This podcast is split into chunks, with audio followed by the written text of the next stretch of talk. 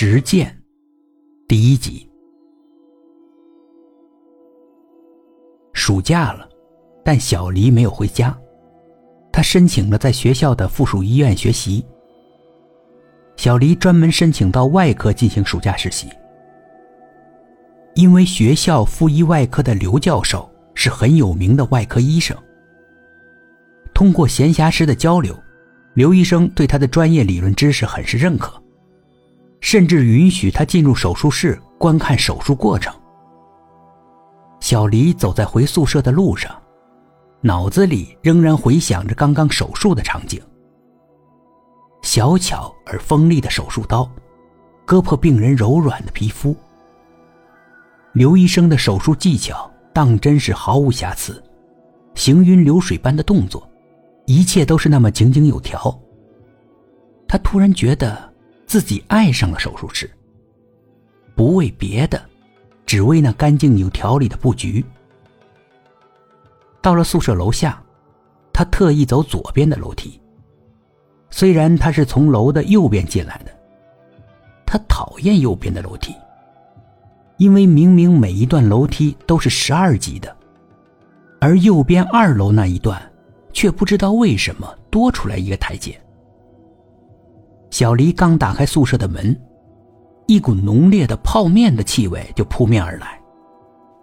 小黎后退一步，厌恶的皱了皱眉，然后去打开窗户，喷了空气清新剂，然后用洗手液洗手，戴上手套，将舍友桌上吃剩的泡面桶提到外面的垃圾桶扔掉。做完了这些，小黎又开始扫地。用消毒液泡过的拖把拖地，然后扔掉手套，再次洗手。之后去浴室洗头、洗脸、洗澡。小黎有洁癖，很严重的洁癖。晚上十点，当小黎正准备上床睡觉的时候，珊珊回来了。珊珊不是小黎的舍友，而是他舍友以前的同学，刚好在他们学校附近实习。所以就跟小黎的舍友商量，住在了他们的宿舍。小黎当时没有反对，心想，毕竟宿舍是大家共同的宿舍，他睡的又不是自己的床，只要他不碰自己的东西就好。然而现在后悔有些晚了。作为一个女生来说，珊珊实在是太不修边幅了。那个吃剩的泡面桶就是她的杰作。珊珊开门进来，咋咋呼呼道：“好累呀，好累呀，今天真是又累又热。”然后伸手拿起一个杯子，接一杯水，咕噜咕噜的灌下去。如果我没看错，那又是我的杯子吧？小黎面无表情的看着他。珊珊一看，哎呀，不好意思啊，呃，没注意就拿错了。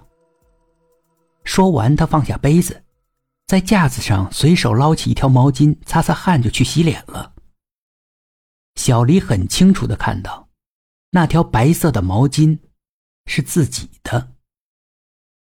小黎不知道珊珊到底是不是故意的，他拿错杯子，用自己的东西已经不是一次两次了，而每一次，小黎都是很认真的跟他说。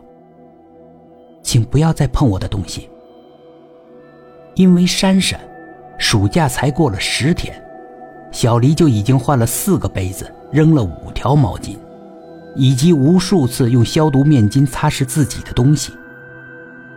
想到这里，小黎脑子里忽然又闪现出干净整洁、没有一丝一毫多余物品的手术室。